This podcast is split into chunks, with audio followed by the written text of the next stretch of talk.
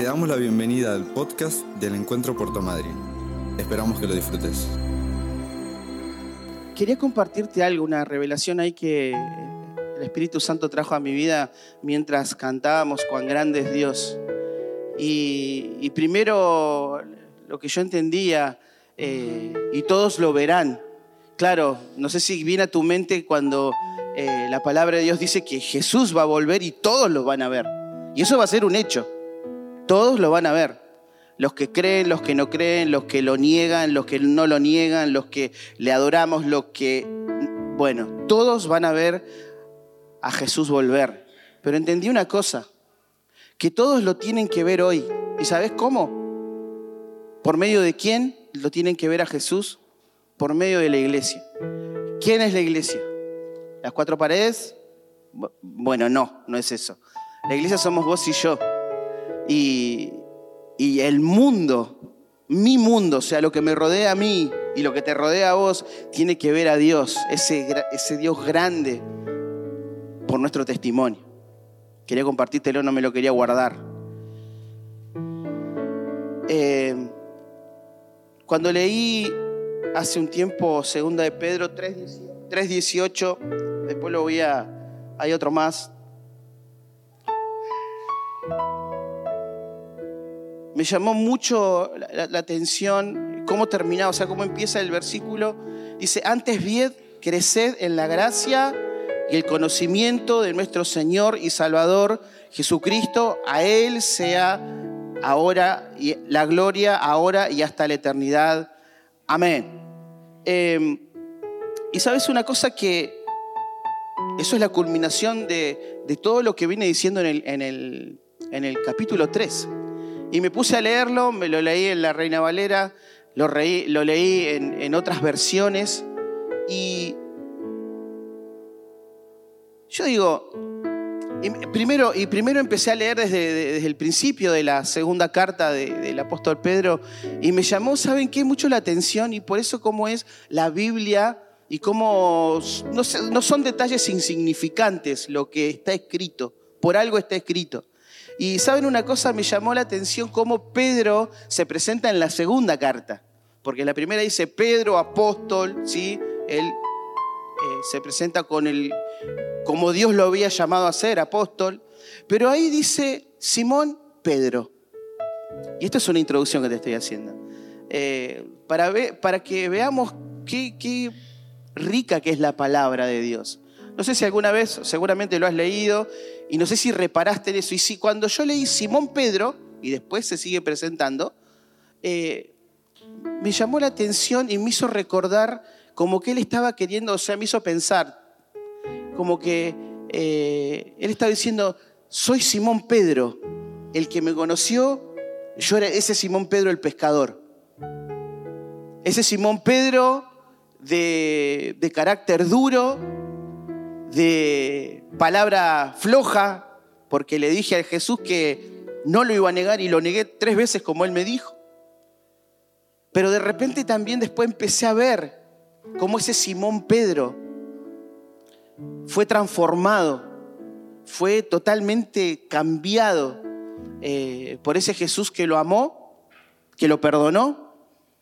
Eh, como dijo el pastor Jorge en una frase el, el, el, sábado pasado cuando dio la palabra rema, el cocinero de la playa vino a cocinarle y en esa, en esa comida se saldaron las cuentas. Y, yo decía, wow, se presentó como ese Simón Pedro. Por eso yo soy Pedro. Respétenme. No, no, soy Simón Pedro.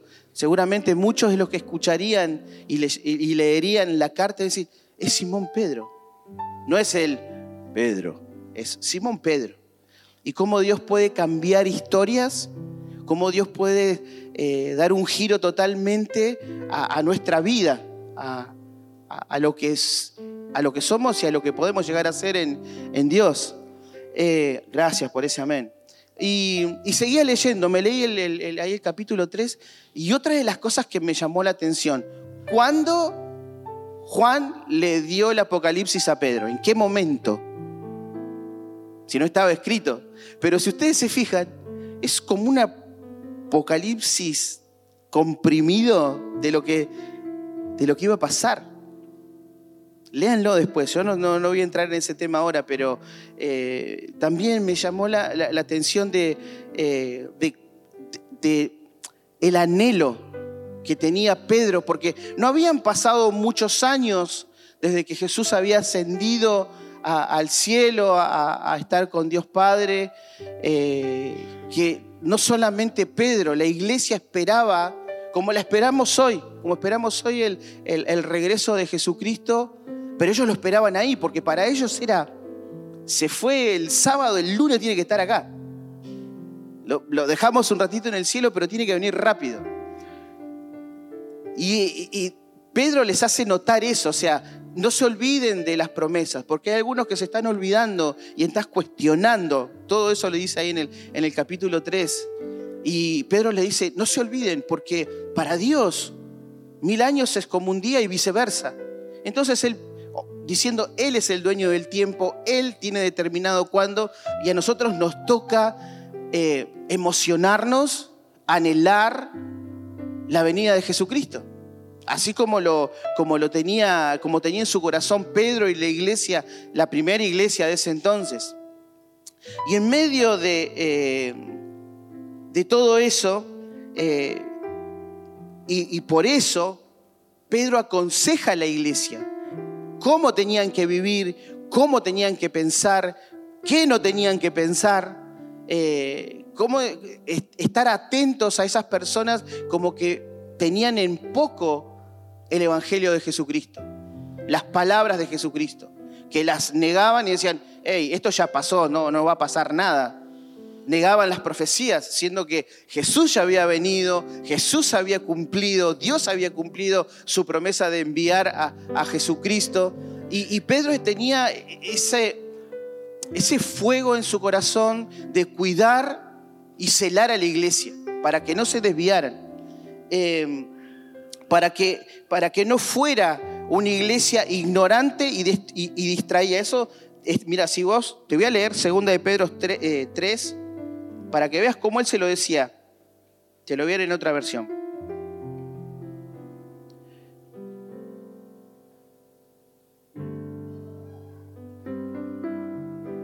¿A cuántos les cambió la, la versión de YouVersion? ¿A todos? No me gusta no me gusta. Fíjense, sobre todo tengan esto en cuenta, que en los días últimos vendrá gente que vivirá de acuerdo con sus propios malos deseos y que son de burla. Preguntará, en son de burla preguntará, ¿qué pasó con la promesa de que Cristo iba a volver? Ya murieron nuestros padres y todo sigue igual desde que el mundo fue creado. Pedro estaba comprometido en el cuidado de la iglesia.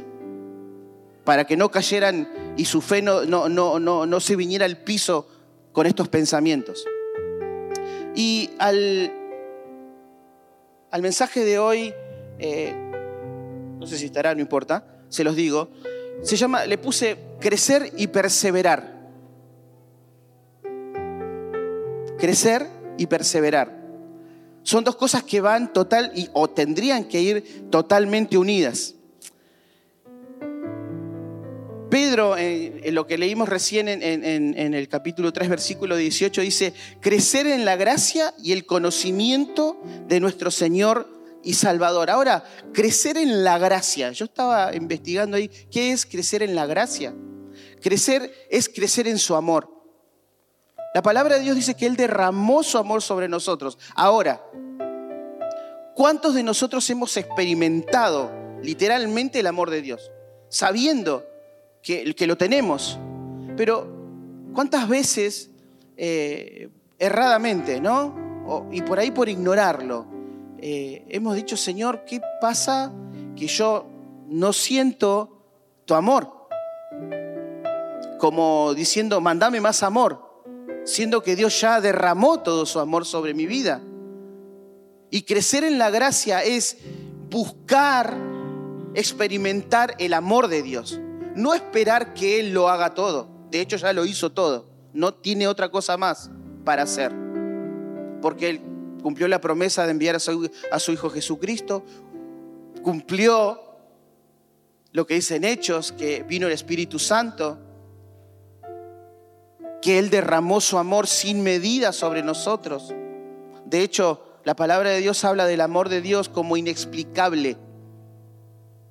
Y yo creo que hemos, todos los que hemos venido a Cristo y todos los que hemos pasado pruebas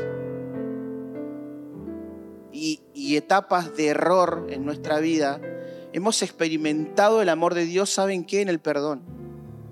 ¿Cuántos se hacen, no voy a decir, eh, cuántos se han sentido perdonados por otra persona? ¿Todos? Levántenme la mano todos entonces. Todos, todos, todos, todos. ¿Cómo se siente cuando te perdonan? Mirá, Pablito le abrazó a Nelly y yo digo, y yo podría, si la tuviera Laura también la abrazaría mucho. Porque nosotros los varones, por lo que quieras, metemos la pata hasta acá. ¿Viste? Nos enterramos. Mira, ¿viste? Carlitos tiene razón, le está diciendo eh, Bianca Jorgito. ¿No? Ah, pensé que era eso.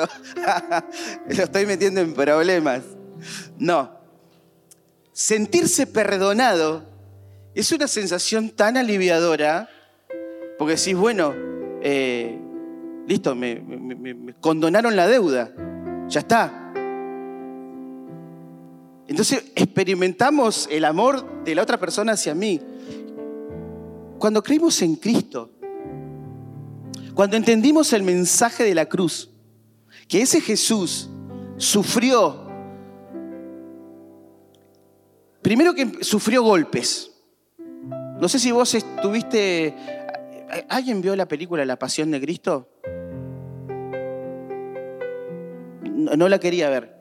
Evité verla durante mucho tiempo porque me decían lo que, cómo se nota el castigo físico, es tremendo. Bueno, lo sufrió por mí y por vos. Y en todo eso, cuando nosotros entendemos el sacrificio de la cruz y, y podemos saborear el amor de Dios, pero no es solamente el saborearlo de una vez, es seguirlo probando, es seguir creciendo, es seguir diciendo, Señor, reconocer todos los días, Señor, ¿cuánto me amás? ¿Cuánto me amás? ¿Cuántos de ustedes, cuántos de los que estamos acá nos creemos merecedores porque somos nosotros? Estar acá. Yo no. Es pura gracia. Es pura misericordia. Una frase que, que, le aprendimos hace mucho tiempo del pastor es que vamos a ser eternos deudores. No nos alcanza ni esta vida ni la que viene para pagar. Pero de este lado de la eternidad tenemos que comprender que el amor de Dios está disponible todo el tiempo. Va a depender de a quién les prestemos el oído. O al Espíritu Santo o al enemigo. Porque el enemigo te va a decir, otra vez te equivocaste, ¿eh? No sé si el Señor te va golpeando la patita así, te va a decir, no sé si te, te va a perdonar. ¿Y sabes qué? Si te va a perdonar. Con esto, como decía el apóstol Pablo, no quiere decir que andemos pecando deliberadamente para tener más perdón. Nosotros tenemos que vivir una vida santa, como dice la palabra de Dios, agradable a Él. Pero cuando hay esos errores o cuando hay esas cosas que no están bien, tenemos que saber que podemos ir corriendo. Muchas veces damos mucha vuelta porque pensamos que como que agostamos los créditos. ¿Viste cuando te quedas? Qué feo que es quedarse sin crédito, ¿no? Porque mandás el WhatsApp o lo que, y no sale. Querés ver alguna red y resulta que está la misma imagen del día anterior o de la hora anterior. Con Dios no, gastamos el crédito. El amor de Dios sobrepasa todo entendimiento. Eso es crecer en la gracia, lo que nos dice el apóstol Pedro, Simón Pedro. Crecer en el conocimiento. Crecer en el conocimiento. Conozcan lo más, nos, eh, alienta el apóstol Pedro a, a nosotros en este día. Yo pensaba, Señor, alcanza con una reunión o dos y ya con la segunda reunión que vine, que vine, soy un crack. Ya, Señor, felicítame porque estuve dos reuniones, estuve en la del jueves y estuve en la del domingo a la mañana. o estuve en las dos del domingo, o estuve el martes y el domingo a la tarde, siendo que en el medio hay también. ¿Alcanza con eso para conocer a Jesús? Está bien que vengas. Con esto no estoy diciendo que no vengas. La palabra de Dios nos anima a congregarnos. Por ahí en Hebreos 10:25 dice, no dejen de congregarse como algunos tienen por, no es ninguna de las personas que está acá tienen esa costumbre, esa mala costumbre. Todos se congregan.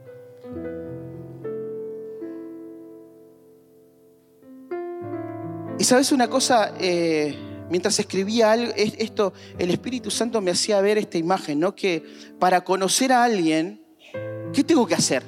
¿Estar qué? Cerca. Vamos, la pastora.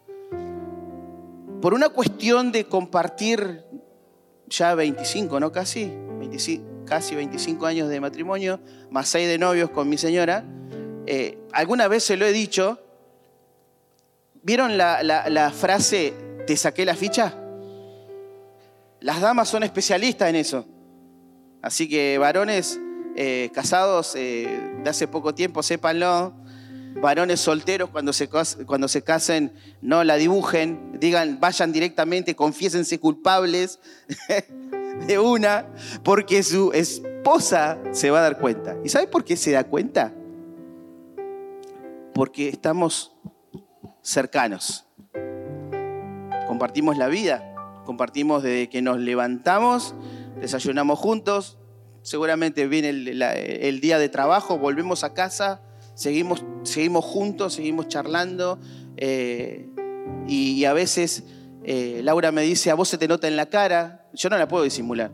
Porque yo le puedo decir, no, no me pasa nada.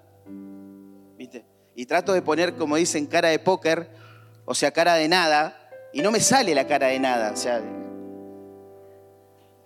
tampoco es bueno eso. Y con Jesús pasa lo mismo. Con Jesús pasa lo mismo. Estar cerca. Y te hago una pregunta, era la pregunta que yo me hacía. Me hacía, porque vuelvo a repetirte lo mismo, que cada vez que me toca estar acá arriba. Lo que yo te estoy diciendo, ¿sabes quién lo recibió primero? Yo, probé la sopa primero. O sea, eh, no estoy diciendo nada de un punto de vista de superados, al contrario, seguimos aprendiendo. Y Dios me decía, Carlos, ¿cómo está tu necesidad de estar cerca mío? Entonces yo te pregunto esta noche, ¿cómo está tu necesidad de estar cerca del amado? ¿Cuál es el nivel? ¿Cuál es el nivel? ¿Viste que en los tanques, en, los tableros de los autos tenés el marcador de combustible? Eh, y está bueno cuando eh, está para este lado que dice F, que es full, que es completo, y ya empezamos a preocuparnos cuando empieza taca, taca, taca, taca, y se prende una luz, habitualmente color media ámbar, si tengo que pasar por la estación de servicio. Si miraras tu relojito hoy, de la necesidad de estar cerca de Cristo, ¿cómo está? ¿Está a full? ¿Está full? ¿Está llena? ¿Está porque estoy cerca de Jesús?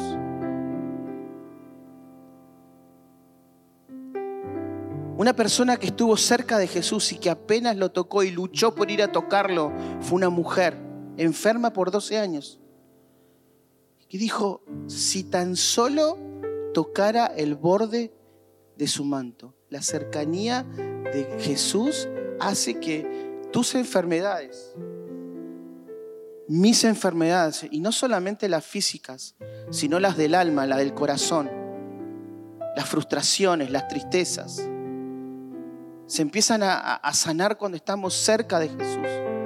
Esa mujer dijo, tengo que, y pasó entre mucha gente, entre mucha gente hasta que logró tocar el manto. Y vos fíjate qué tan poderoso fue que ella buscara estar cerca de Jesús, que Jesús se dio cuenta, ¿quién me tocó? ¿Quién estuvo cerca mío porque salió poder de mí? Los, sus discípulos y amigos le decían, Jesús, estás rodeado de gente, estás todo el mundo te está tocando, no, pero alguien me tocó compasión. Entonces te pregunto, me pregunto, ¿cómo está tu necesidad de estar cerca de Jesús?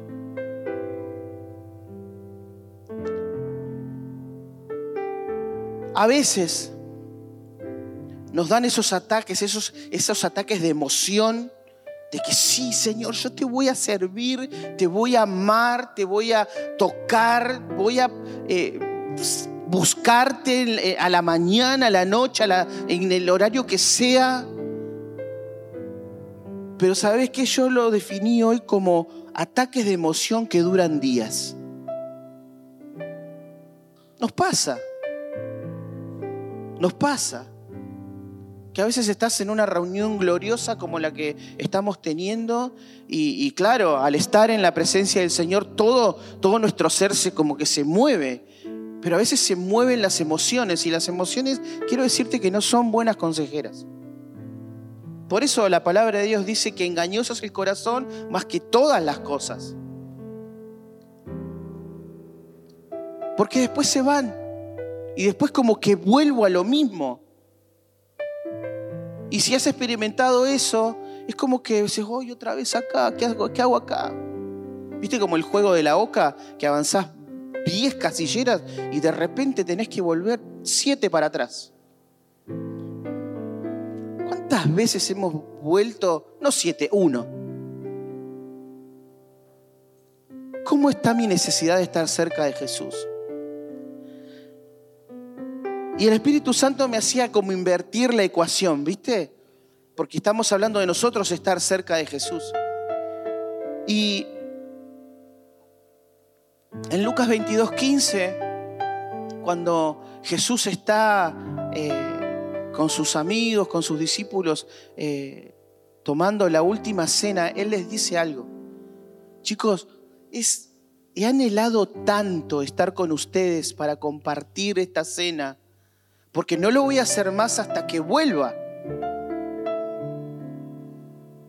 Hasta que sean las bodas del Cordero y esté toda la iglesia amada compartiendo el pan y compartiendo el vino. En mi imaginación argentina, yo creo que Jesús va a pedir, el mejor Malbec mendocino, que es riquísimo, y el mejor vacío argentino. Más el pan. Porque no sé si es argentino, pero él, va a cenar con nosotros y va a disfrutar. Y en ese cuanto he anhelado, Jesús estaba diciendo, chicos, ya los estoy extrañando. No me fui, ya los extraño. ¿A cuántos les habrá pasado de los que están acá que ya están casados, tienen este que iban a ver a su amada y sabían que, bueno, tenían que volver y ya le estaban extrañando. O, no sé, fuiste a, ver, a visitar un familiar amado a algún lugar y se, pasaron unos días geniales y de repente ya es el último día y vos decís, Ay, ya me tengo que ir. Una es volver a casa, ¿no?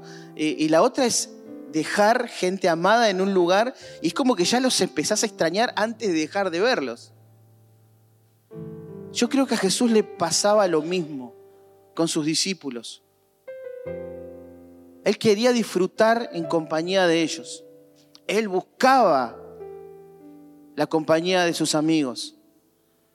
Apocalipsis 3:20 dice, hey, yo estoy a la puerta ahí, si alguno, ¿qué?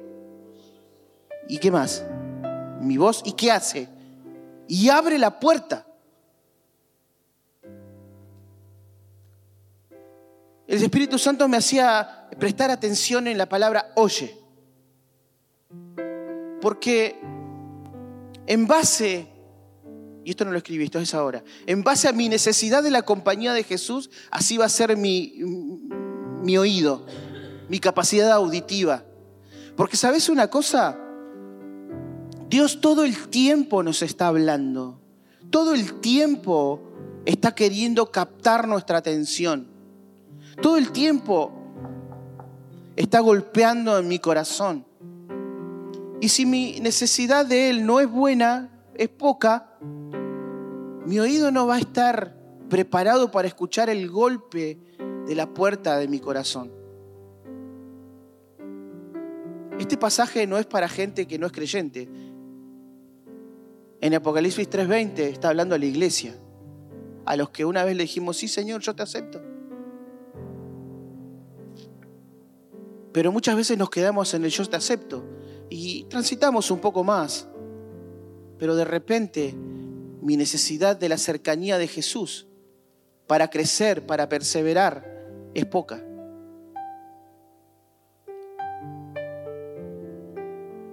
La novia en Cantares, en Cantar de los Cantares, en un momento pasa lo mismo. Viene el novio y toca la puerta. Y la novia de adentro le dice, ¿ya me bañé? Primero, ¿ya me saqué el, maquillaje con agua micelar? ¿Vieron que sé? Tengo dos mujeres en casa, con los algodoncitos, esos que no son algodoncitos. ¿Ya me bañé? Hice todos los tratamientos de bellezas habidos y por haber. Ya me puse el pijama.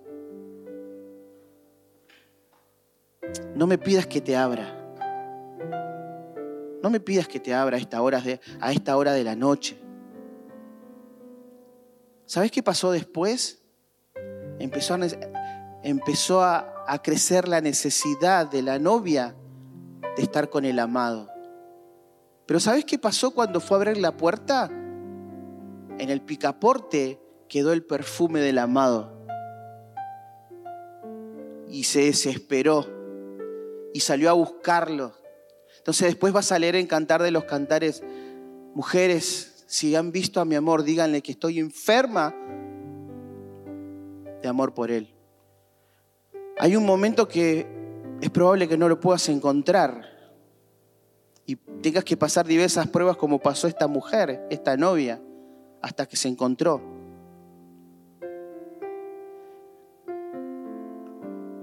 ¿Cuántas veces escuché la puerta y no atendí? ¿Cuántas veces pensé que había, porque a veces si no, lo tenemos desarrollado, esto se va a escuchar como... Y después le vamos a decir a Jesús, Jesús, pero vos no golpeaste ese día. Sí, golpeé. ¿Cómo estaban tus oídos? ¿Cómo estaba tu necesidad de la cercanía de Jesús? Crecer en la gracia, crecer en el conocimiento, no pasa de la noche a la mañana. Por eso tenemos que perseverar. ¡Wow! ¡Qué buena, qué buena imagen! ¿Cuánto esfuerzo? ¿Cuánta fuerza? ¿Cuánta preparación hay para hacer esa curva? Y no sé qué hay más arriba. Seguramente ese muchacho eh, entrenó, se preparó, estudió, porque ahí no vas con cualquier cosa, con cualquier soga, ni con el resto de los accesorios que tiene para estar colgado. Crecer y perseverar ese esfuerzo. Estar cerca del amado, ¿saben qué? Nos va a producir esfuerzo. ¿Saben por qué? Porque hay muchas cosas que nos quieren separar de eso, nos quieren alejar. No, quédate acá mejor. Pasémosla lindo acá cosas pasajeras que nos alejan de Él, que nos perdemos de crecer en la gracia y el conocimiento de Jesús. Y vuelvo a preguntarme, quiero leerte primero, antes de eso, segunda de Pedro 3:14.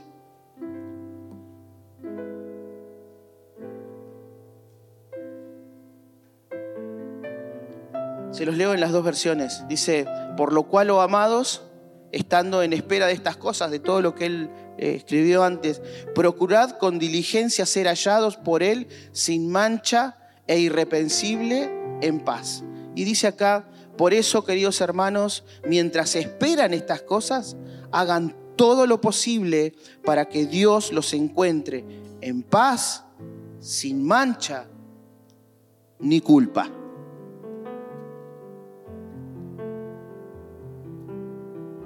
Cuando no estamos cerca de Jesús y estamos cerca de otras cosas que son que son volátiles, que se van así de la nada, y te das cuenta, viene alguien y te dice, ¿no es que vos vas a la iglesia? ¿No es que vos sos creyente? ¿No es que vos decís creer en Dios? ¿No es que vos decís amar a Dios y no estás cerca de Él? No creo que te perdone. Entonces, mientras nosotros queremos estar cerca de Jesús, no debe ser una emoción, tiene que ser una decisión. Tengo que decidirme. Mi esposa usó durante mucho tiempo con los jóvenes una palabra que los que están se, acuerdan y es actitud. Actitud. Hay actitudes de las buenas y de las malas, las nuestras de las buenas. Amén. No tiene que ser esa emoción que diga, ay, sí, voy a estar. Ahora, si eso es un disparador, esa emoción dispara tu espíritu, me activo, me decido, tengo una actitud que por más que al otro día o a los tres días es como que, viste, la, baja toda la emoción, pero en mi mente y en mi corazón decidí estar cerca de Jesús. Me tiene que emocionar, pero ¿sabes qué? Después tengo que perseverar. Y el perseverar significa esfuerzo. Pero todo esfuerzo, déjame decirte esto, todo esfuerzo, todo esfuerzo, y esto lo, podemos ver en, en lo natural, en tu, suponete, tu estudio, tu trabajo, pero también en lo espiritual. Si yo me esfuerzo voy a tener un premio. Pero déjame decirte una cosa. Hay frases que, eh, que me gustan mucho, es algo así, que el que hace el trabajo que le gusta, no lo toma como un trabajo, lo toma como un deleite. Vos ves, suponete, jugadores de fútbol. ¿Lo ves? A nuestro amigo Leo Messi de otras cosas que no sea futbolista? No. No. Y vos le ves la cara estos últimos tiempos, cómo disfruta, o cualquiera de los jugadores, pongo de ejemplo el fútbol, porque es lo que por ahí el argentino más, más tiene a la mano, ¿no? Pero sabes, traigamos eso para nuestro lado. Claro, al principio es un esfuerzo porque hay que hacerse un hábito. Hay que hacerse eh, una, no digo costumbre, pero sí hábito pero de repente empezamos a meternos con el Señor, empezamos a estar cerca de Jesús, porque Él quiere estar cerca nuestro. Y empezamos a crecer, a conocer más de su amor. Empezamos a crecer más en el conocimiento de su palabra. El Espíritu Santo nos empieza a alumbrar los sentidos y empezamos a, descubrir tantas cosas como yo les compartía un simple, hey, Simón Pedro se presenta. Para mí fue re lindo leerlo.